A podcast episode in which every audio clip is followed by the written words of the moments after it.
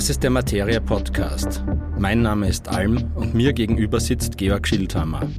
Georg ist Philosoph, Autor und unterrichtet zurzeit an sieben österreichischen Fachhochschulen.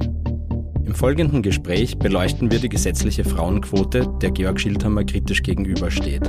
Die Beweislast für einen Eingriff in die unternehmerische Freiheit lege bei jenen, die eine derartige Quote fordern.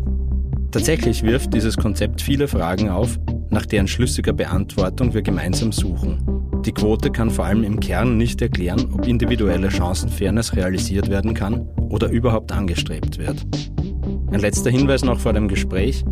Weiterführende Informationen, Literaturhinweise oder Links zu Personen, die im Podcast genannt werden, gibt es auf materie.at. Herzlich willkommen, Georg Schildhammer. Ich spreche heute mit dir über die Frauenquote, die du sehr kritisch siehst. Und dann würde ich dich zu Beginn gleich einmal bitten zu erläutern, worin denn diese Kritik besteht. Okay, hallo. Ähm, naja, ich würde mal davon ausgehen, also prinzipiell geht es mir um die äh, gesetzlichen Vorgaben. Es gibt verschiedene äh, Denker, Philosophen, Feministen, Feministinnen, die eine gesetzliche Frauenquote fordern. Und ich bin äh, weltanschaulich als Liberaler positioniert und habe einmal grundsätzlich ein Problem damit, dass mir der Gesetzgeber vorschreiben will, und zwar unabhängig davon, ob ich jetzt ein Mann bin oder eine Frau wäre, wie ich meine Firma besetze. Also das stört mir mal grundsätzlich. Ich sage, derjenige, der meine Freiheit beschneiden will, muss mir gute Gründe dafür liefern, warum er das tun soll. So fängt es einmal an. Das ist einmal der Einstieg. Also ich glaube nicht, dass ich, der ich keine Quote will, quasi die Beweislast trage, warum ich die nicht will, sondern ich könnte ja sagen, theoretisch, ich will eine 100% Frauenquote in meinem Unternehmen, aber die Freiheit möchte ich dann genauso gut haben, auch zu sagen, ich will eine 100% Männerquote oder irgendeine Verteilung dazwischen. Dann probieren wir es mal mit Beweislastumkehr gleich am Anfang. Was sind denn so, nur mal auch für die Menschen, die das dann hören und für, für mich auch, was sind denn so die Gründe derer, die eine Frauenquote fordern? Was, was führen die ins Treffen? Warum meinen die, dass es hier eine Quotierung braucht? Ja, es gibt eigentlich, würde ich sagen, grob gesprochen, zwei äh, Anknüpfungspunkte für die Befürworter einer Frauenquote. Der eine ist, äh, so ein bisschen mit Blick auf die Vergangenheit äh, zu sagen, Frauen wurden, was man ja durchaus so sehen kann, in der Vergangenheit diskriminiert, gesetzlich nicht gleichgestellt den Männern. Äh, und das ist so eine Art der Wiedergutmachung, dass man sagt, okay, jetzt soll man das Übel der Vergangenheit in irgendeiner Weise korrigieren. Dazu äh, könnte man Frauenquoten etablieren. Das zweite Argument ist eher so aus der Gegenwart betrachtet, dass man sagt, na ja, äh, die Machtpositionen innerhalb unserer Gesellschaft, das kann in der Politik sein, das kann in der Wirtschaft sein, das kann wo auch immer sein, sollten äh, auf Männer und Frauen äh, zu gleichen Teilen verteilt werden, weil sie ungefähr, sogar es gibt ja einen, einen, leichten Frauenüberhang sogar weltweit und in Österreich auch, so 51 oder 52 zu 48 Prozent. Und diese Positionen, die Machtpositionen, sollten zu gleichen Teilen an Männer und Frauen vergeben werden. Das äh dieses Sollen kann natürlich auch weiter begründet werden, aber sparen wir uns das vielleicht aus, falls es überhaupt wichtig ist, das zu beantworten. Widmen wir uns mal vielleicht der rechtlichen Situation. Da ist ja vieles passiert in den letzten 100, 150 Jahren, kann man eigentlich sagen. In Österreich ist es ja so, dass es eine gesetzliche Diskriminierung eigentlich nur in umgekehrter Richtung gibt. Also Männer sind in manchen Bereichen benachteiligt. Da gibt es die allgemeine Wehrpflicht, die sich eigentlich nur auf Männer erstreckt. Es gibt ein späteres Pensionsantrittsalter für Männer. Auch das wird mitunter manchmal als, als Nachteil ausgelegt, dass Frauen, also für Frauen nämlich, dass sie früher in Pension gehen und dadurch niedrige Ansprüche haben. Jedenfalls kommt es hier zu einer Ungleichbehandlung, ähm, aber weitgehend könnte man sagen, dass viele rechtliche Ungerechtigkeiten längst beseitigt worden sind. Also vom Wahlrecht angefangen bis hin zu allen möglichen anderen Bestimmungen ähm, haben wir da die Vergangenheit ja weitgehend überwunden. Was jetzt noch übrig bleibt, kann man da bei diesen ich weiß schon, dass du das nicht so siehst, aber bei diesen Ungleichheiten, Befürworterinnen der Quote sprechen ja da gern von Privilegierungen. Kann man da überhaupt von Privilegierungen sprechen? Ich habe immer ein großes Problem mit dem Wort Privilegierung, weil es sich ja auf eine gesetzliche Bevorzugung bezieht und die gibt es ja nicht mehr. Hm, das würde ich auch so sehen. Also was ich prinzipiell äh, irritierend finde an dieser Debatte ist, dass man von einer ähm, Verteilung ausgeht, also sich die Verteilung ansieht in der Gesellschaft und sagt, okay, es sitzen mehr Männer in, in Top-Positionen, kann man darüber diskutieren, was jetzt Top-Positionen sind und wie weit die mit Macht versehen sind.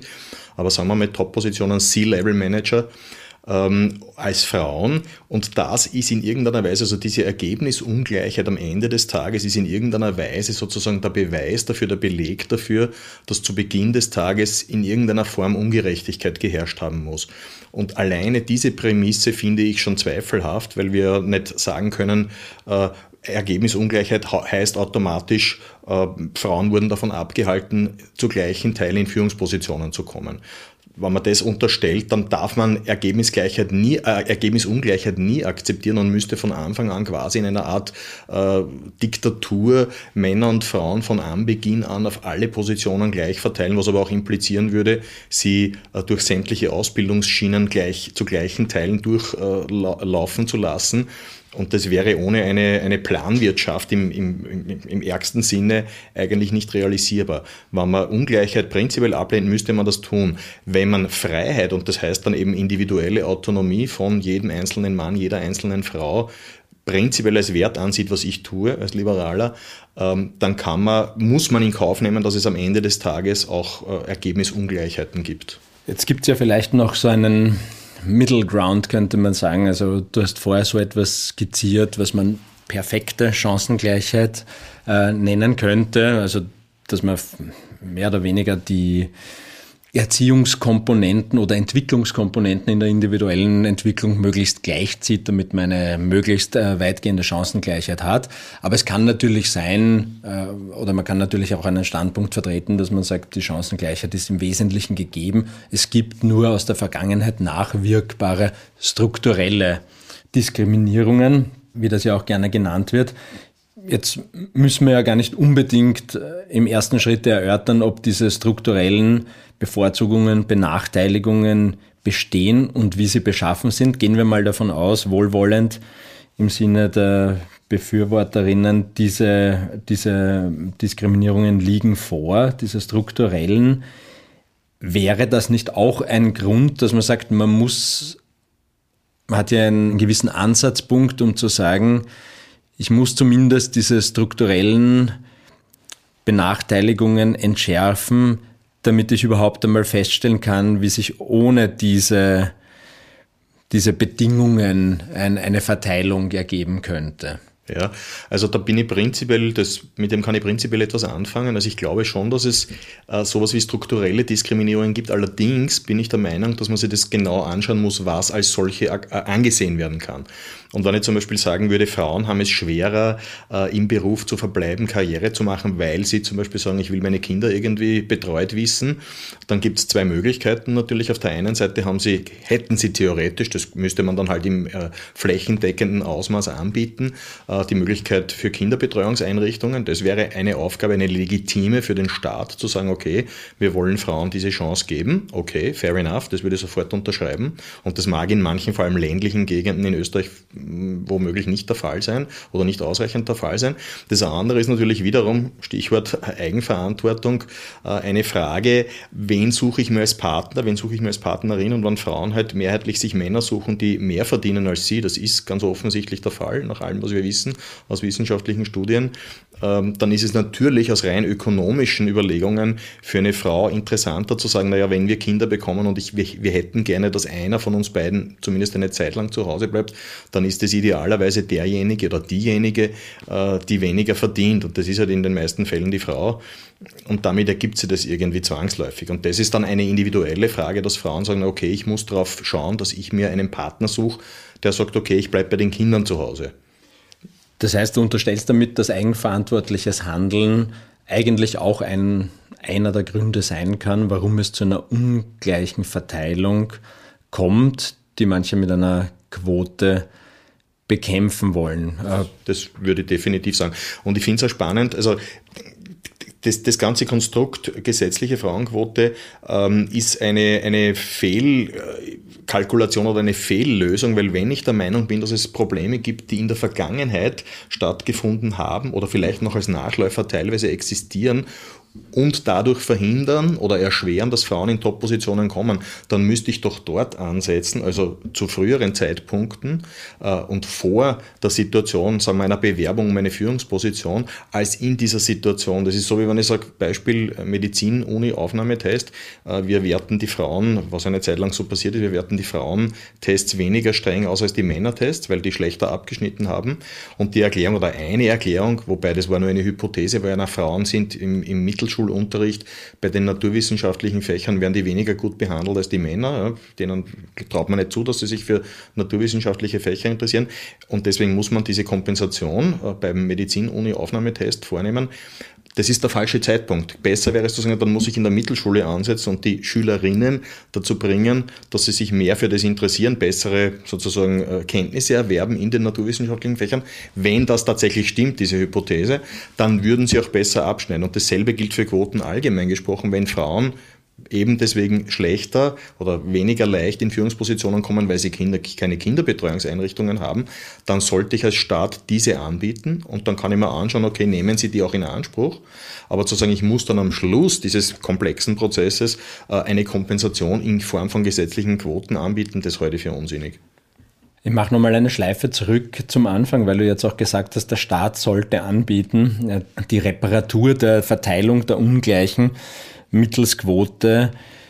Du nennst es die unter Anführungszeichen gerechte Verteilung am Ende des Tages mehr oder weniger von hinten herum die Chancengleichheit am Anfang auch repariert, auch damit, dass Frauen in Vorbildpositionen kommen und so weiter. Also dieses Denkmodell äh, ist, ist ja auch einer der Punkte, den du stark kritisierst.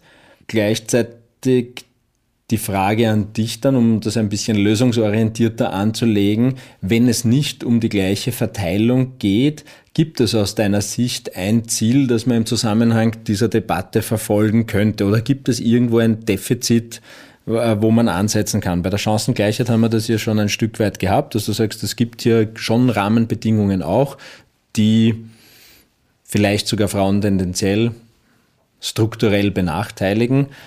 Was wäre denn so ein, eine Transformation des Ziels, das vielleicht mehr das im Sinn hat, äh, worauf man sich einigen könnte? Mhm.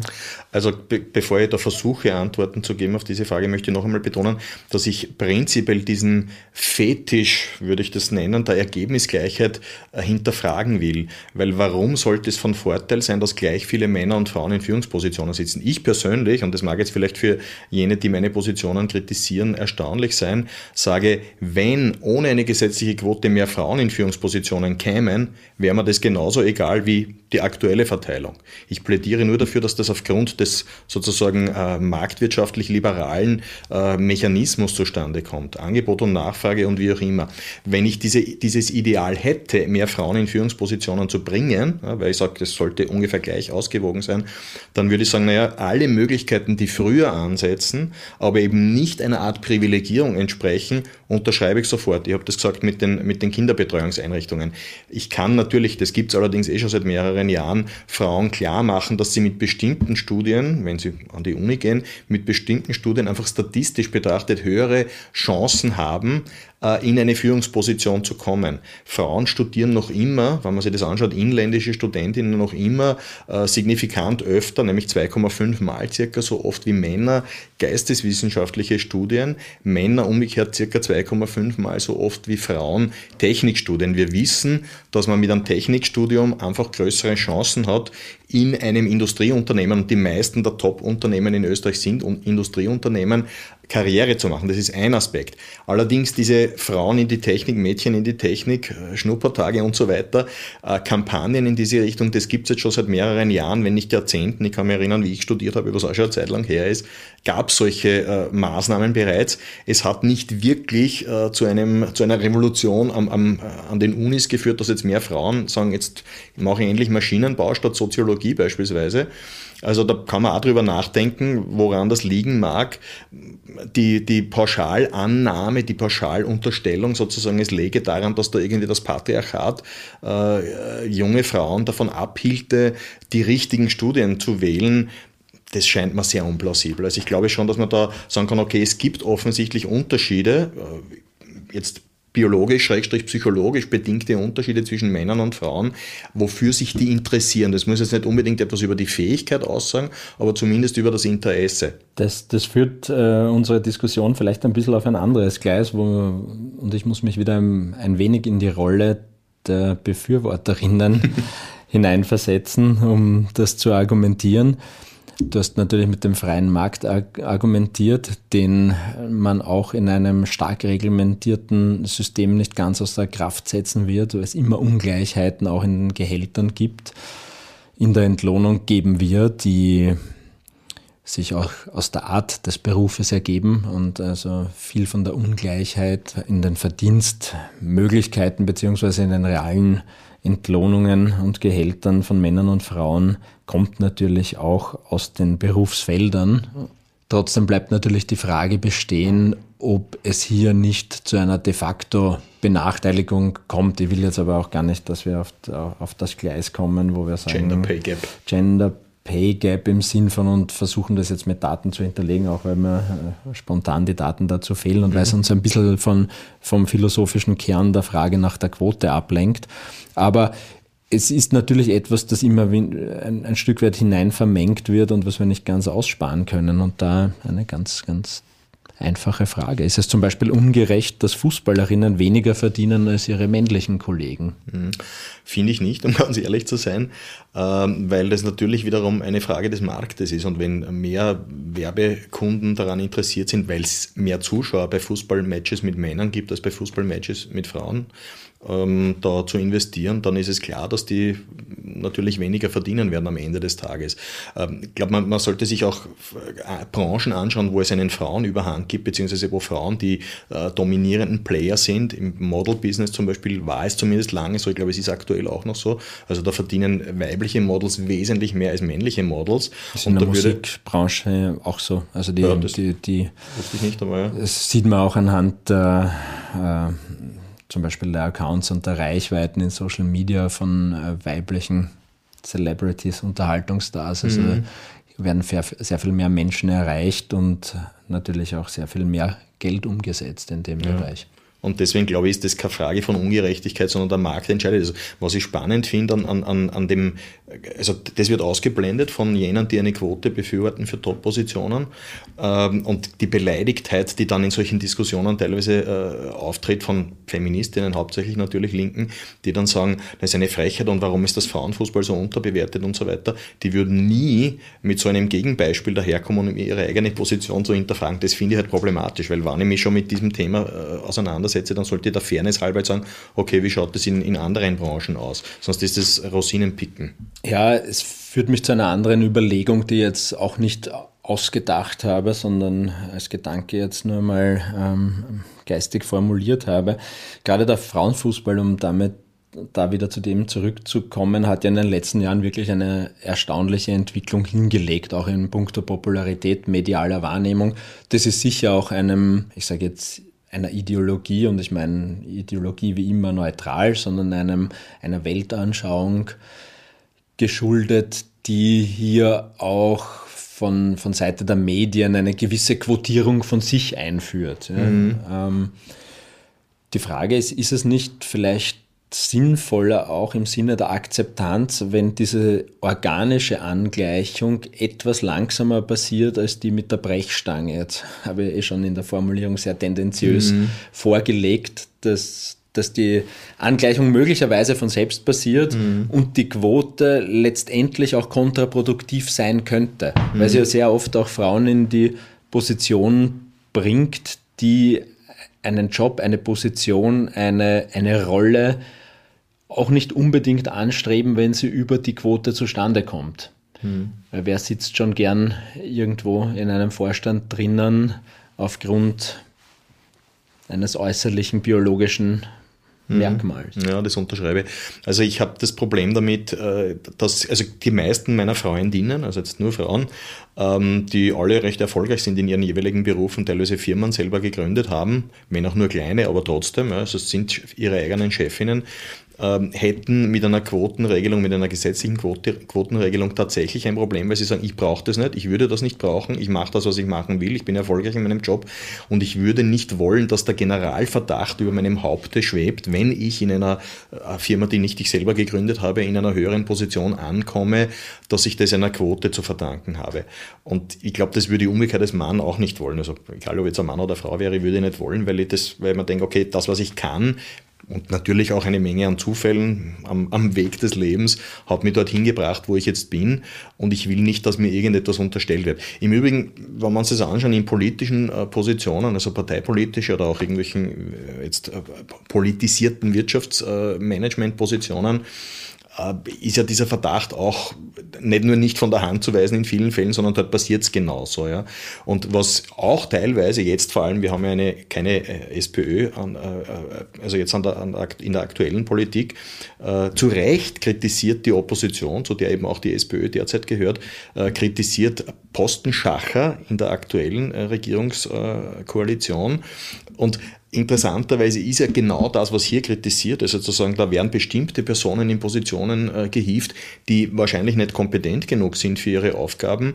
Genau dasselbe würde nach meinem Dafürhalten auch durch eine Frauenquote passieren, beziehungsweise ist vielleicht schon passiert, weil wir ja äh, schon gesetzliche Regelungen diesbezüglich haben. Das heißt, das, was man in einem Fall kritisiert und sagt, das darf nicht sein. Und wir haben sozusagen einen empirischen Beleg dafür, dass es problematisch ist, ein, ich nenne das binäres Kriterium für die Auswahl einer Führungsposition äh, anzuwenden, nämlich Parteimitgliedschaft oder Nicht-Parteimitgliedschaft oder Parteinähe versus Nicht-Parteinähe, würde natürlich gleichermaßen für das binäre Kriterium Mann oder Frau oder Frau oder Nicht-Frau äh, zur Anwendung kommen, statt dass man sagt, das sollte idealerweise die reine fachliche Qualifikation sein. Und das scheint mir nicht sinnvoll. Ja, also das kann, das kann natürlich ein Backlash werden, wenn über die Quoten der Verdacht des Postenschachers, wie du es genannt hast, den man vom Politischen übertragen kann, da einsetzen wird. Äh, wir sind jetzt eh schon eigentlich in den Argumenten oder mitten in den Argumenten gegen die Quote. Da sollten wir auch weitersprechen. Also wenn du das kritisierst, wäre es ganz gut, wenn wir da ein paar Dinge systematisch durchgehen würden. Wir und du hast auch erwähnt, dass Frauen und Männer natürlich äh, aus biologischen Gründen und im Sport sieht man dann am, sieht man das am deutlichsten natürlich verschiedene Voraussetzungen mitbringen. Wir haben ja auch beim Bundesheer zum Beispiel verschiedene Kriterien, die bei, beim Leistungsnachweis, also beim physischen Leistungsnachweis Männer und Frauen angewendet werden. Jetzt bin ich nicht in der Lage zu beurteilen, ob das gerechtfertigt ist oder nicht. Das ist nur einfach so. Nur es widerspricht natürlich dem prinzipiellen Argument, dass Männer und Frauen gleich sind. Und jetzt kann man natürlich sagen, beim Körper ist das eine Sache und beim, beim Geist eine andere. Nur wir wissen, dass natürlich alles dem Körper entspringt. Alles ist ein Produkt des Körpers. Ähm, da zählen mitunter auch Hormone dazu. Und erst dann kommen Erziehung und Entwicklung zu. Und wenn man natürlich das Argument anwendet, dass die Voraussetzungen, also wenn man unterstellt, die Voraussetzungen sind gleich und deswegen brauchen wir auch eine, eine Verteilung, die der repräsentativen Quotierung in der Bevölkerung entspricht, dann muss man natürlich im Umkehrschluss auch sagen, dass die Kriterien für jeden einzelnen Job auch gleichermaßen angelegt werden. Beziehungsweise wenn man dann sagt, aber wir haben doch äh, puncto Kraft, Körpergröße Unterschiede, dann müsste man eigentlich genauso gut sagen, ja gut, wenn wir diese körperlichen Merkmale umlegen, dann müssen wir das natürlich auch auf hormonelle, geistige und sonstige Ausprägungen umlegen. Und dann haben wir eben mal Unterschiede, die sie möglicherweise in verschiedenen Verteilungen dann einfach niederschlagen. Hm. Na, das, das finde ich spannend, weil, also ich würde sagen, als Philosoph versuche ich natürlich, das möglichst neutral zu betrachten und möglichst objektiv zu sein. Ganz werde ich es wahrscheinlich nicht können. Es wird mir unbewusst immer eine meine subjektive äh, Perspektive reinrutschen. Aber äh, es ist bei der physischen, rein von außen betrachtbaren äh, Vergleichbarkeit natürlich offensichtlich, dass es Unterschiede zwischen Männern und Frauen gibt. Körperliche Größe ist im Durchschnitt, glaube ich, in Österreich Männer, Frauen circa so 17 Zentimeter Unterschied. Äh, Körperkraft, Muskelmasse und so weiter und so fort. Das ist relativ äh, klar ersichtlich, darüber zu diskutieren, macht nicht viel Sinn. Also ich glaube, es wird nur wenige Feministinnen geben, die sagen, nein, das stimmt nicht. Bei den sozusagen aus innen heraus wirksamen Unterschieden kann man natürlich sagen, na, das ist immer ein bisschen spekulativ. Wissen wir das wirklich, wie sich die unterschiedliche Hormonlage, die kann man natürlich schon auch wissenschaftlich beforschen, wie sich die tatsächlich auswirkt, wie weit ist das jetzt wirklich ein rein physischer, schrägstrich physiologischer Effekt oder ist es nicht doch irgendwie durch Sozialisation, es gibt ja diese Unterscheidung zwischen Nature, Biologie und Nurture, Erziehung, Sozialisation, äh, wie weit sich das tatsächlich auswirkt. Und eine 100% klare Antwort, Antwort auf diese Frage wird es möglicherweise nie geben. Ich glaube, das ist aber auch vielleicht gar nicht der Punkt. Ich glaube, äh, die Abwehr dieses Einwands beginnt eigentlich schon damit, dass die Möglichkeit gar nicht mitgedacht wird und berücksichtigt wird, sondern dass sie von vornherein auf eine, man kann schon fast sagen, fundamentalistische Art und Weise ausgeblendet wird, weil sie eben in dieses Konzept der Quotierung nicht hineinpasst. Das ist mein Verdacht, den ich jetzt nicht ja. ad hoc mit vielen Belegen empirisch bestätigen kann, aber der mir anekdotisch sicher schon untergekommen ist. Das, also meiner Erfahrung nach würde ich sagen, das ist definitiv so. Ich glaube, wenn ich das kurz einwerfen darf als kleiner Exkurs, ich habe ja so die, die, die, die Erfahrung gemacht oder es ist so, entspricht so meinem Eindruck, ähm, dass jene, die eine Quotierung, eine, eine gesetzliche Quote fordern, sind tendenziell politisch eher links. Äh, für politisch links aufgestellte Personen ist ein, wenn du so willst, Grunddogma die Annahme, dass die Welt veränderbar ist. Und das bezieht sich auch auf sozusagen die Menschheit per se äh, und den Menschen, wenn du so willst. Und man kann also wirklich aus einem, aus einem rohen Stein einen Diamanten, aus jedem beliebigen rohen Stein einen Diamanten schleifen. Also die, die Nurture, der Nurture-Ansatz sozusagen ist der dominante, ich will nicht sagen 100% Nurture, also Sozialisation, aber doch auf jeden Fall der dominante. Ich kann aus jedem Menschen im Prinzip machen, was immer ich will. Und wenn ich diese Annahme nicht hätte, diese Hintergrundannahme als Politiker, wäre ich als linker Politiker sowieso fehl am Platz, weil ich dann irgendwann einmal akzeptieren müsste, okay, es geht halt nur bis zu einem bestimmten Punkt und dann ist es der individuelle Unterschied, der biologisch, schrägstrich psychologisch bedingt ist. Aber als linker Politiker, der ich daran glaube, die Welt verändern, verbessern zu können, muss, muss ich das quasi als Dogma zugrunde legen und sagen, ich kann äh, sozusagen durch die richtigen Sozial, Social Engineering, durch die richtigen sozialen Maßnahmen äh, das Beste für alle rausholen. Ja, das triggert bei mir natürlich gleich die nächste Frage. Jetzt an, angenommen, es wäre möglich, aus diesem Stein diesen Diamanten zu formen, dann ist immer noch die Frage, wie hoch ist denn der Aufwand, das zu machen? Und der ist natürlich in diesen Diskussionen auch nicht eingebettet, weil selbst wenn es möglich wäre, wenn wir gehen bis zu ganz transhumanistischen Annahmen, dass man vielleicht auch wirklich mal auf Chromosomenebene sein Geschlecht ändern kann, wer, wer weiß, vielleicht funktioniert das einmal, ist immer die Frage, lohnt sich der Aufwand? Ist die Ungerechtigkeit, die vermeintliche, die sich aus der Ungleichheit ergibt, tatsächlich so groß, dass ich so viel Aufwand reinstecken muss, um diese Möglichkeiten überhaupt sinnvollerweise zu schaffen? Lohnt sich das? erscheint, erscheint mir recht unbeantwortet. Aber ich will noch auf ein anderes äh, Argument zurückkommen, das du erwähnt hast. Wir, wir sprechen ja über vergangenes kollektives Unrecht, das wir auch gar nicht hier am Tisch ausblenden. Frauen sind in der Vergangenheit tatsächlich benachteiligt worden, aber natürlich als Summe, als Menge, nicht, um, nicht notwendigerweise individuell. Also es gab immer den individuell benachteiligten weißen cis-heteromann, genauso wie, wie es Frauen gab, die in privilegierteren Positionen diese Benachteiligungen, die sie gesetzlich ergeben haben, dass sie vielleicht nicht studieren konnten oder nicht wählen konnten, äh, nicht, für diese nicht spürbar waren. Und das wirft natürlich schon die Fragen auf, wer denn in welcher Form für dieses vergangene kollektive Unrecht kompensiert werden soll. Und womit? Wie viel? Was wird kompensiert? Wie viel wird kompensiert? Was würdest du als kritischer, also aus deiner Gegenposition eigentlich, aus der Gegenposition zu dir, was, was, was sind da die Argumente? Wie, wie wird hier versucht, das zu erklären? Naja, ähm, die, die, sozusagen jetzt die Befürworterposition, meinst du, soll ich jetzt als Advocatus Diaboli kurz einmal einnehmen? Ja, schon. Es würde uns ja helfen, äh, wenn wir verstehen, was die eigentlich wollen. Ja, also im Prinzip, und ich, also ich glaube ja, dass man diese Position nicht wirklich vertreten kann, deswegen ist es jetzt schwer für mich zu sagen, ich könnte sie skizzieren, aber ich versuche es trotzdem.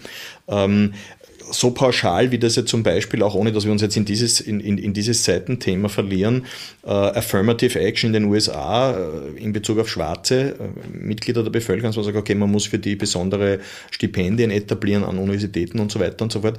Das ist so ähnlich, also ich würde es nicht ganz miteinander vergleichen, aber so ähnlich ist die Argumentation, Frauen wurden systematisch benachteiligt in der Vergangenheit, deswegen sollte man sie jetzt äh, bevorteilen, würde natürlich jemand nicht sagen, der diese Position vertritt, aber man sollte diese vergangene Benachteiligung kompensieren, Benachteiligung kompensieren. Und das besteht eben darin, dass man zum Beispiel sagt, jetzt lassen wir so lange durch eine Quotenregelung Frauen nachrücken, bis ungefähr eine Gleichverteilung äh, stattfindet. Ich habe in vielen Diskussionen, die ich geführt habe in den letzten Monaten, Jahren, immer wieder genau dieses Argument oder diese Position gehört. Naja, wir verstehen eh, dass eine Quotenregelung, eine gesetzliche im Prinzip problematisch ist, aber wir würden sie nur eine Zeit lang anwenden, bis quasi dieses Unrecht der Vergangenheit kompensiert wurde und dann können wir sie eh wieder abschaffen.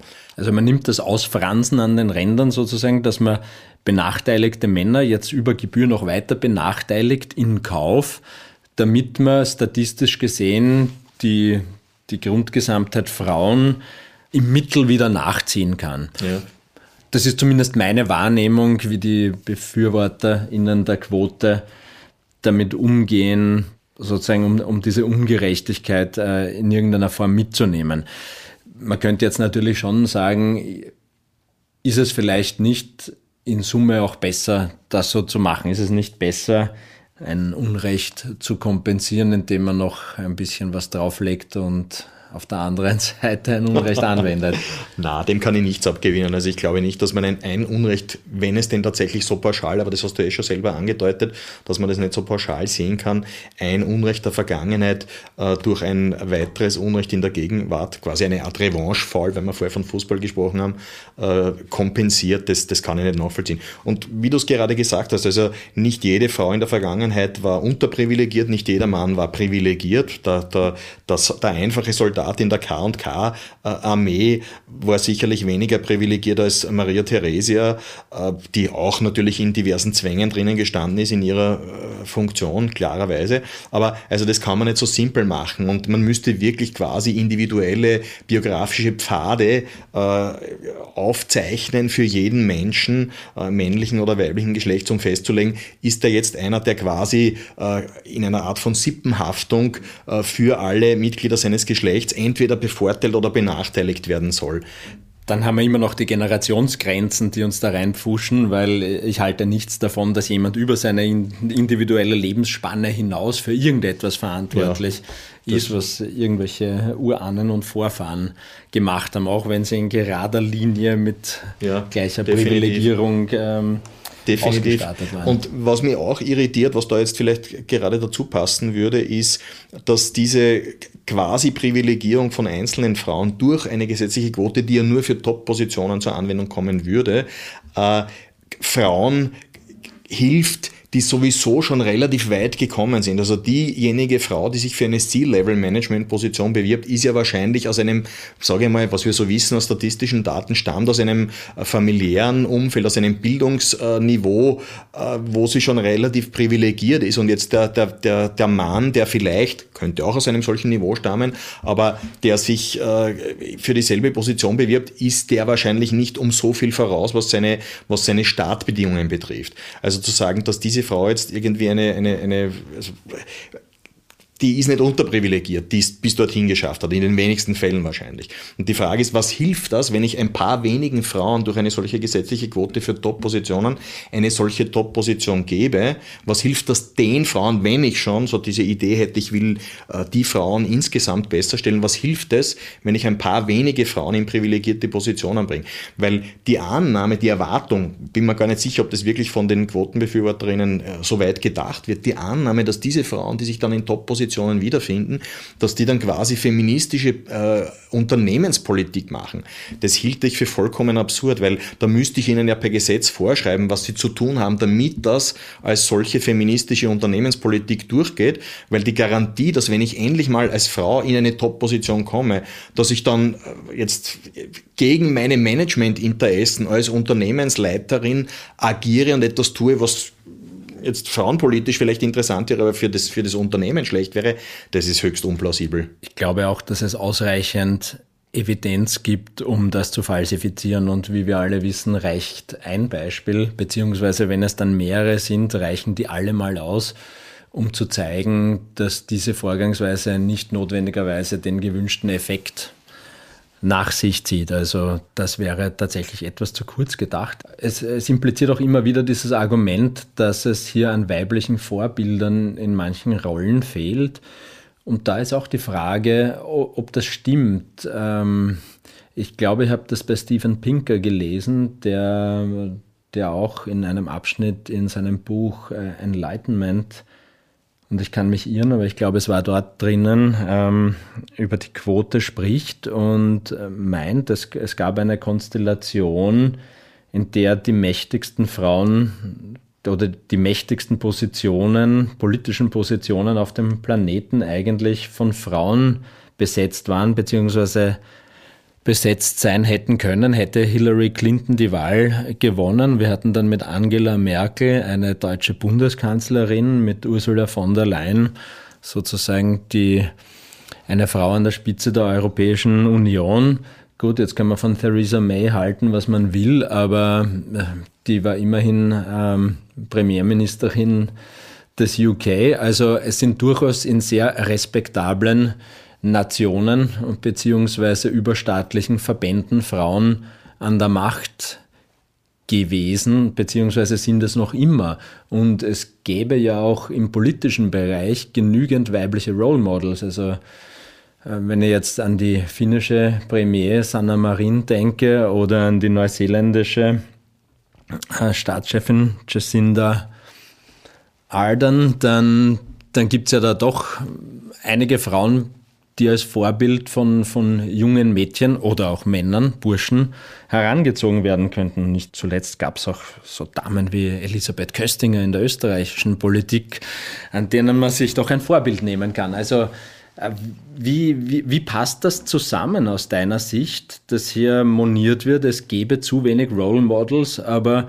wenn man dann einmal genauer hinschaut, sind eigentlich doch, sie sind natürlich nicht repräsentativ im Sinn, der Bevölkerung, was die Menge betrifft, aber in ihrer Gewichtigkeit doch durchaus ernst zu nehmen. Ja, das würde ich auch so sehen. Margaret Thatcher, äh, Golda Meir, also wenn man weiter in die Vergangenheit zurückblickt, gibt es eine Menge Beispiele. Ähm, die erste Frage, die in meinem Kopf aufpoppt, wenn ich, wenn ich mir diese äh, Frauen in Top-Positionen, politischen Top-Positionen äh, so ein bisschen Revue passieren lasse in ihren, in ihren politischen Tätigkeiten ist, haben die jetzt wirklich speziell frauenpolitische Aktivitäten gesetzt und soweit ich das überblicken kann, ist das nicht der Fall. Äh, also die waren auch eingebettet in, in das politische Kräfteparallelogramm ihrer Funktion äh, und konnten da jetzt nicht irgendwie sagen, ich mache jetzt ganz was anderes, als meine männlichen Kollegen bis dahin getan haben. Das ist das Erste. Das Zweite ist, ähm, dass glaube ich, und wir haben eh vorher kurz über Fußballerinnen und, und, und Popstars und weibliche Models gesprochen, äh, wenn du heute Jugendliche, junge Erwachsene fragst, wer ihre Vorbilder sind, in Bezug auf welche Karriere möchte ich irgendwann einmal äh, erreichen, äh, dann fallen den meisten, tendenziell je jünger sie sind, umso eher, fallen den meisten äh, Menschen, Buben und Mädchen, jetzt wenn wir bei Kindern oder Jugendlichen bleiben, bestimmt nicht Politiker ein. Das trifft aber, wie gesagt, auf beide Geschlechter zu. Also ich glaube auch nicht, dass die meisten Buben sagen, wenn du sie fragst, was wäre dein Ideal, was möchtest du mal werden, äh, ich will, äh, weiß ich nicht, äh, Bundespräsident werden oder, oder Bundeskanzler, sondern die werden wahrscheinlich auch irgendwelche Popstars oder Fußballer möglicherweise nennen und dasselbe trifft auf Mädchen zu. Und gerade wenn es so wenig sind, ich würde das Argument um, also umdrehen fast und sagen, na, es müssen nicht so viele sein. Es reicht, wenn es ein paar hervorstechende Frauen gibt in Top-Positionen in der Politik. Die könnte ich dann aber auch wirklich kennen, wenn du eine Umfrage machst unter Mittelschülerinnen, ich weiß nicht, wie viele in Österreich jetzt zum Beispiel wissen, dass die Angela Merkel deutsche Bundeskanzlerin war jetzt doch eine relativ lange Zeit und ein paar von den anderen nennen, die du jetzt aufgezählt hast. Also ich glaube, diese Vorbildfunktion, das wird schwer überschätzt, ja, aber wenn sie wirkt, dann würde sie, anknüpfend bei dem, was wir vorher schon gesagt haben, wahrscheinlich stärker wirken, wenn sie diese Positionen durch eigene Kraft erlangt haben und nicht durch eine Quote. Und, und das könnte man dann auch verwenden, man sagt, okay, ich bin jetzt Frauenpolitikerin, ich will Mädchen äh, quasi diese Role Models anbieten. Dann kann ich sagen, schaut, die hat, an die hat niemand geglaubt. Ich glaube, bei der äh, Angela Merkel war das am Beginn auch so, dass die eher nicht sehr ernst genommen wurde von ihrem männlichen Umfeld und hat es aber doch geschafft, in diese verantwortungsvolle Position. Ich würde sagen, äh, die deutsche Bundeskanzlerin, also das, das deutsche, deutsche Bundeskanzleramt ist wahrscheinlich eines der mächtigsten äh, Ämter im europäischen Kontext, wenn nicht das mächtigste. Also die hat das auch geschafft und es wäre viel besser, solche Role Models anzubieten, die es auf eigene Kraft dorthin geschafft haben, als welche, die es halt äh, durch eine Quote geschafft hätten. Genau, und äh, wichtig, dass du das betonst, weil ich glaube, es ist wichtig, noch einmal auch äh, explizit zu sagen, dass sie das auf die Quotendiskussion bezieht natürlich. Ja. Dass es hier gewisse Vorbildfunktionen gibt, ist, ist zweifelsohne unbestritten. Das war ja nur als Argument der Befürworterinnen der Quote gemünzt, dass diese Vorbilder eventuell fehlen könnten. Mhm. Und ja, wie du sagst, äh, nehmen sich Jugendliche, sehr junge Jugendliche mitunter und ältere auch, ganz andere Menschen als Vorbilder ähm, und nicht unbedingt Politiker. Politiker oder CEOs von Unternehmen oder gar Wissenschaftler. Mhm. Natürlich gibt es da Ausnahmen. Äh, ein wesentlicher Punkt bei der Quotierung ist natürlich, wir reden immer über die, die Spitze der Pyramide, ich sage das auch unter Anführungszeichen und nicht wertend, aber wir sprechen natürlich bei Jobs, von denen es wenige gibt, äh, Führungspositionen, aber eine, eine richtige Quotierung müsste sich natürlich auch auf alle Lebensbereiche erstrecken und müsste nicht nur die die guten Jobs umfassen, sondern müsste natürlich auch die Lasten der Gesellschaft und die weniger guten, gut bezahlten Jobs und eigentlich jede Form von Arbeit erfassen. Das ist ein Argument, das ich eigentlich bei dir das erste Mal gehört habe. Das finde ich recht interessant. Vielleicht magst du da was dazu sagen. Mhm. Ja, also das definitiv. Äh, man sieht immer, man blickt immer so, die Quotenbefürworter blicken immer nur auf die Spitze der Pyramide, wie du es genannt hast, und sagen, okay, da gibt es zu wenig Frauen, äh, schauen aber nicht ans andere Ende des Spektrums, wo natürlich auch mehr Männer, also das wissen wir, die statistischen Daten sind verfügbar, äh, mehr Männer in den schlechteren Jobs, und jetzt kann man darüber diskutieren, wie man schlecht definiert, aber eine, ein Definitionskriterium wäre zum Beispiel die, die Gefährdung für Leib und Leben, die von den, von den tödlichen Unfällen, Arbeitsunfällen in Österreich fallen nahezu 100 Prozent äh, fallen auf Männer und nur ganz wenig Prozent auf Frauen. Äh, das interessiert aber jemand, der die Quote für die Top-Positionen äh, fordert, nicht. Aber das müsste man natürlich genauso mit einbeziehen, diese Perspektive und sagen, naja, Moment, wenn oben, dann nach unten. Das wäre fair. Und da komme ich zu dem zurück, was ich vorher schon kurz angedeutet habe. Also wenn man Ergebnisgleichheit als das Ideal ansieht, was ich nicht tue, dann müsste man wirklich sagen, wir etablieren eine ganz strenge quasi Durchstrukturierung von unten bis oben für jede Position, für jede Branche. Warum ist das notwendig oder wäre es notwendig? Wenn ich das ernst meine, ich kann nie zu 100% sicher sagen, in welcher Branche, in welcher Position ich mehr Macht habe als in anderen Branchen und Positionen. Es kann sein, in einem kleinen Unternehmen ist ein C-Level-Manager weniger mächtig als ein Abteilungsleiter in einem internationalen, international agierenden Konzern. Ist damit jetzt, also verstehst schon, was ich meine? Also Absolut. das sagt noch nichts aus. Und ich kann als meinetwegen ein berühmter Schauspieler vielleicht äh, durch meine Millionen von Fans weltweit mehr Macht ausüben als der äh, CEO von irgendeinem kleinen Unternehmen, ja, indem ich Menschen dazu bringe, in einer bestimmten Weise zu denken, zu handeln und so weiter und so fort. Das heißt, wenn man das ernst nimmt, diese Idee, müsste man, damit es wirklich aufgrund der Ergebnisgleichheit komplett fair, unter Anführungszeichen durchstrukturiert ist, schon bei, nach der Geburt ansetzen und sagen, okay, wir verteilen Buben und Mädchen, lassen wir mal die, die Diskussion über Transsexualität und so weiter außen vor, verteilen Buben und Mädchen zu gleichen Teilen auf sämtliche Schultypen, AHS, HAK, HTL, Hauptschule, Mittelschule und so weiter und so fort. Und dann nach der Matura oder nach dem Abschluss äh, dieses Schul, dieser Schulkarriere verteilen wir sie wieder zu gleichen Teilen auf sämtliche Branchen. Dann müssen eben gleich viele Buben wie Mädchen eine Lehre als Tischler, als Elektriker, als Friseur und so weiter machen und dann auch in diesen Jobs arbeiten. Dasselbe gilt für alle universitären Ausbildungen, akademischen Ausbildungen im weitesten Sinn. Dann habe ich am Ende des Tages in sämtlichen Branchen, auf sämtlichen Ebenen, ich muss natürlich dann die, die Führungspositionen auch immer gleich auf Männer und Frauen verteilen, dann habe ich eine komplette Ergebnisgleichheit. Aber um das umzusetzen, müsste ich wirklich massiv in die individuelle Freiheit des Einzelnen eingreifen und sagen, du hast, auch wenn du jetzt, sagen wir mal, als, als Mann, als Bub sagst, ich will unbedingt Kosmetiker werden, könnte ja sein, theoretisch, wird nicht so oft vorkommen, es könnte theoretisch sein. Nein, das darfst du nicht. Für dich sagt die Quotenregelung, äh, du musst äh, Automechaniker werden. Und umgekehrt für Mädchen genauso und Frauen. Und das ist, diese Idee, das so durchzuziehen, ist vollkommen absurd. Natürlich, das würde niemand wollen. Ich glaube auch keine Feministin. Aber wenn man sagt, Ergebnisgleichheit ist das Ideal, dann müsste man es konsequenterweise machen. Gut, äh, die, diese Dystopien, die findet man in der Literatur auch äh, sehr, sehr häufig, dass hier mehr oder weniger nach Los oder nach einer autoritären Zuteilung beschlossen wird, was eine Person machen soll. Aber weil du sagst, massiver Eingriff in die Persönlichkeit, das erinnert mich dann doch wieder ans Bundesheer, das ja ein, ein ausgezeichnetes Beispiel eigentlich dafür ist, wie eine Ungleichbehandlung der Geschlechter in der Praxis abläuft und wie viele der sich darin, darin anschließenden Argumente einfach aufgelöst werden. Also die allgemeine Wehrpflicht für Männer besteht nach wie vor. Seit 1998 dürfen auch Frauen zum Bundesheer, ein Job, der nicht in besonders großem Ausmaß ergriffen wird. Jetzt könnte man natürlich sagen, da fehlen wahrscheinlich die Vorbilder beim Bundesheer, die weiblichen. Und dann müsste man in deiner Logik natürlich sagen, ja, ausgezeichnet, dann erweitern wir doch die allgemeine Wehrpflicht der Männer äh, zu einer allgemeinen Wehrpflicht für alle. Und dann äh, habe ich natürlich jede Menge Grundwehrdienerinnen, von denen sicher ein, ein erkleckliches Ausmaß weiter im Job bleiben und die entsprechenden Vorbildfunktionen im Bundesheer erfüllen, sodass sie dann natürlich mehr Mädchen auch freiwillig melden, um dort äh, ihre berufliche äh, Karriere zu verfolgen. Jetzt ist das aber eine Forderung, die nicht so populär ist. Ich höre sie, ich höre sie sehr selten, dass äh, das passiert.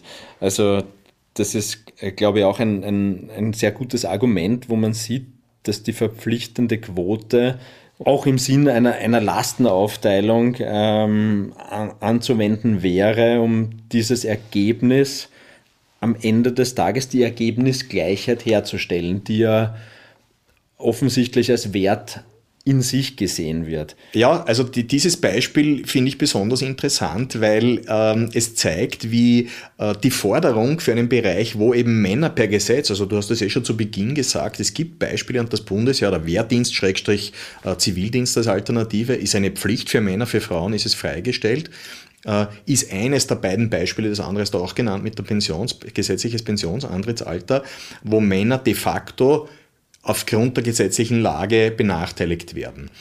Ähm, wenn man versucht, in einer Diskussion und keine Feministin, also ich kenne keine persönlich zumindest, würde sagen, ja, wir müssten eigentlich diese beiden äh, Ungleichheiten, die gesetzlichen Ungleichstellungen korrigieren, weil es einfach ungerecht ist. Und ich würde sagen, eine gesetzliche Ungleichstellung ist definitiv ungerecht. Also die müsste eigentlich abgeschafft werden. Die wenigsten Feministinnen äh, würden dafür eintreten. Ich habe einmal mit einer ein, eine, ein Gespräch geführt, das war ganz interessant, weil die hat gesagt, ja, das können wir schon machen, aber erst, wenn die Ungleichheit in den Führungspositionen und der Gender Pay Gap bereinigt sind was ein bisschen eine sonderbare Art zu argumentieren ist, aber lassen wir das einmal beiseite.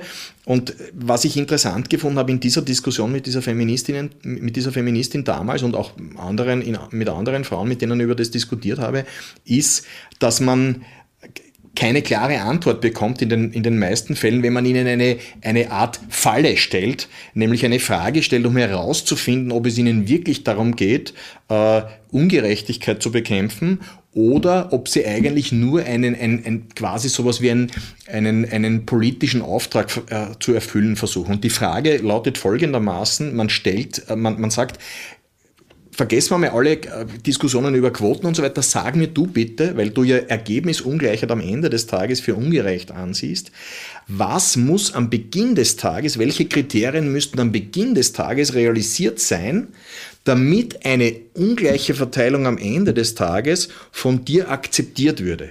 Soll heißen, wir können ja nicht immer, also es würde meiner, meiner Logik zumindest widersprechen, sagen, solange es am Ende des Tages eine Ungleichverteilung gibt, ist das automatisch der Beweis für eine Ungerechtigkeit am Beginn des Tages. Weil wie gesagt, dann muss ich äh, Entscheidungsfreiheit, Autonomie abschaffen und siehe meine Dystopie, alles komplett per Planwirtschaft durchstrukturieren. Also wenn ich Autonomie, Entscheidungsfreiheit des Individuums aufrechterhalten will, muss ich sagen, okay, es kann sein, dass am Ende des Tages Ungleichverteilung herrscht, weil Frauen vielleicht, aus welchen Gründen auch immer, unterschiedliche äh, Vorstellungen eines erfüllten Lebens haben. Gut. Wie müsste diese Strukturierung zu Beginn des Tages also aussehen, damit du eine Ungleichverteilung am Ende des Tages nicht als ungerecht bezeichnest? Und die meisten Feministinnen, mit denen ich das bisher diskutiert habe, haben auf diese Frage keine Antwort gegeben. Sie haben nicht gesagt, da fällt mir jetzt auf die Schnelle nichts ein, sondern sie haben einfach auf diese Frage nicht geantwortet. Und ich würde sagen, ein Nicht-Antworten auf diese Frage sagt entweder, ich habe mich noch nicht wirklich intensiv genug mit diesem Thema beschäftigt und das in allen seinen Aspekten bis zum Ende durchgedacht oder, was ich in den meisten Fällen eher angenommen habe, es sagt, darum geht's mir ja gar nicht. Ich will eigentlich a priori eine Ergebnisgleichheit am Ende des Tages erzielen. Aber das ist, finde ich, unseriös. Also da habe ich dann quasi, das ist eine Art Lackmustest. Geht es mir um Gerechtigkeit? Will ich überhaupt herausfinden auf wissenschaftlich seriöse Weise, äh, wo die Probleme liegen? Oder will ich nur ein bestimmtes Ziel, das ich mir politisch vorher überlegt habe, auf Biegen und Brechen realisieren? Das wäre eigentlich ein schöner Abschluss für dieses Gespräch, hätte ich nicht noch eine Frage. Aber es, zeigt, es zeigt natürlich einen gewissen Fundamentalismus in der Herangehensweise, der dann gegen das Argument äh, sich immunisiert und äh, resistent gemacht werden will. Die Frage der Quote löst bei mir immer aus, dass ich darüber nachdenke, welche Quoten brauchen wir dann noch, weil Biologisches Geschlecht ist natürlich eine Möglichkeit, Menschen einzuteilen und dann Quoten daraus abzuleiten, aber ich kann das natürlich bei vielen anderen unveränderlichen Merkmalen auch machen. Also ich kann das kann das bei Augenfarbe und Haarfarbe machen. Es wird dann irgendwann absurd. Äh, es kann Hautfarbe sein, es kann weltanschauliche Zugehörigkeit äh, zu gewissen organisierten Formen sein, es kann parteipolitisch sein und so weiter. Also ich könnte sexuelle Orientierung heranziehen. Also ich könnte nach allem Möglichen quotieren und müsste dann ja eigentlich bei größeren Grundgesamtheiten schauen, dass das möglichst ausgewogen ist. Also man kann natürlich mir politische Vertretungskörper heranziehen, wie das, wie das Parlament, wo ich 183 Abgeordnete habe und, und eigentlich penibel drauf schauen müsste, würde das Prinzip der demokratischen Wahl ein Stück weit ad absurdum führen und bei kleineren äh, Vorständen, Führungsebenen habe ich sowieso das Problem der geringen Fallzahl, dass ich gar nicht so viele Gruppen der Bevölkerung jemals unterbringen könnte, damit ich überhaupt zu einer in dem Sinn ähm, der Repräsentation in der Bevölkerung entsprechenden Verteilung äh, kommen könnte. Also das, das ist natürlich ein Problem, das über die Frauenquote hinausgeht und man sieht dann wahrscheinlich bei vielen anderen Beispielen, dass das sehr absurde Formen ansehen kann. Lassen sich sicher sehr gute Argumente finden, warum die Frauenquote hier eine besondere Form der Quote ist. Ja, das will ich gar nicht, das will ich gar nicht bestreiten. Ich sage nur, wenn man das Prinzip anwendet, kommt man natürlich in Bereiche hinein, wo relativ klar und evident wird, dass es absurd ist. Und dieses Argument kann man natürlich auch auf die Frauenquote äh, oder viel, viel von dieser, von dieser Auseinandersetzung geistig damit kann man dann auf die Frauenquote natürlich ähm, zurückführen und müsste dann vergleichend sagen, warum ist es hier angemessen und dort nicht. Etwas, ähm, das auch selten angeführt wird. Ja, ich, ich unterschreibe das zu 100 Prozent und ich fände es auch legitim, wenn man sowas wie eine Frauenquote einführt, dass man das eben auch für andere äh, unterprivilegierte Gruppen oder in der Vergangenheit unterprivilegierte Gruppen anwenden müsste aus Konsequenzgründen, weil sonst ist ganze, der ganze Ansatz inkonsistent. Äh, weil nur zu sagen, weil es sich um eine Frau handelt, deswegen äh, muss sie bevorteilt werden, ist zu wenig. Man muss auch erklären, warum das so ist. Und dass die Argumente würden dann lauten, ja, sie wurden gesetzlich benachteiligt, äh, wurden unterprivilegiert und so weiter und so fort, wie auch immer, diskriminiert in irgendeiner Weise. Aber das trifft dann natürlich Ceteris Paribus auch auf andere Gruppen. So, das heißt, dass der Untergrund, die, die, die Eigenschaften sozusagen, auf denen, aufgrund derer eine bestimmte Bevölkerungsgruppe benachteiligt wurde, müssen, wenn sie auf andere Gruppen auch zutreffen, dann gleichermaßen kompensiert werden. Also sozusagen nur weil es eine Frau ist und das macht 50 Prozent der Gesellschaft aus, deswegen sind die besonders wertvoll und der Schwarze, äh, der Homosexuelle, der Behinderte, die, älte, die ältere Person äh, sind nicht im gleichen Prozentsatz äh, sozusagen existent. Das wäre aus meiner Sicht inkonsistent. Ich würde gerne noch einen Aspekt unterbringen, der mir wichtig ist. Ich glaube, äh, ein, ein, also was in den Diskussionen oder von den Befürworterinnen äh, der Quote äh, aus meiner Meinung nach Gründen der Unehrlichkeit nie gebracht wird. Das ist auch das, derselbe Grund wie bei dem Thema Bundesheer, weil ich kenne keine Frau, die sagt, äh, sagt Wehrdienst auch für, für Frauen, äh, damit wir dann die Chance bekommen, in Führungspositionen zu kommen. Ich kenne auch keine, keine Feministin, die sagt, äh, Top-Positionen im Bundesheer müssten zu gleichen Teilen auf Männer und Frauen verteilt werden, weil wenn das gefordert würde, würde sofort die, die Frage kommen, ja, was ist dann mit dem Grundwehrdienst, mit, dem Pflicht, mit der Pflicht zum Grundwehrdienst. Aber äh, es wird nie die Eigenverantwortung in diesen Diskussionen von Seiten der Befürworter der Quote gebracht. Wer hält Frauen davon ab, das Richtige zu studieren, um ihre Chance, statistisch betrachtet, eine Führungsposition in einem Industrieunternehmen irgendwann einmal begleiten zu können, äh, dass sie diese, diese Chance steigern. Niemand hält Frauen davon ab, statt äh, Soziologie Maschinenbau zu inskribieren. Niemand hält Frauen davon ab, äh, Aktien zu kaufen von Unternehmen, die Aktienmehrheit zu erwerben und dann äh, die Führungsebenen äh, meinetwegen zu 100% mit Frauen zu besetzen. Diese Möglichkeit haben Frauen. Ich habe vorher schon gesagt, Frauen studieren äh, andere Dinge, machen andere Ausbildungen als Männer.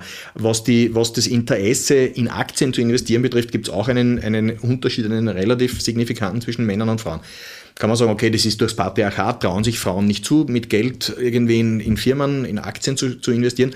Das kann man ihnen aber erklären. Ja, also, also Mansplaining, bitte kauft mehr Aktien, dann habt ihr die Macht zu entscheiden, wer in den, in den äh, Führungsgremien sitzt.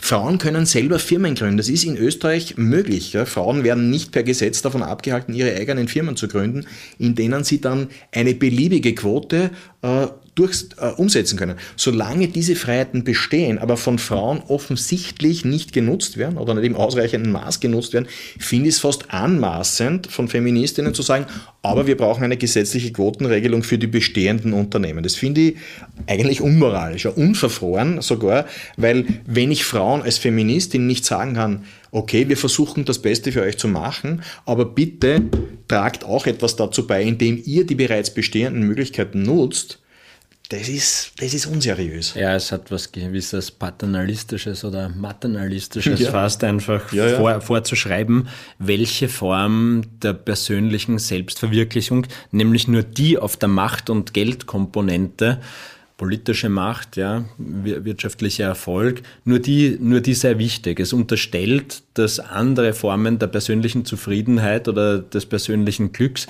weniger wichtig wären. Es ist ja durchaus denkbar, dass eigenverantwortliches Handeln dazu führt, dass Frauen oder auch Männer, Menschen ihren Lebensweg so gestalten, wie sie selbst wollen und das nicht zu einer repräsentativen Verteilung führt, sondern eben zu einer anderen Verteilung.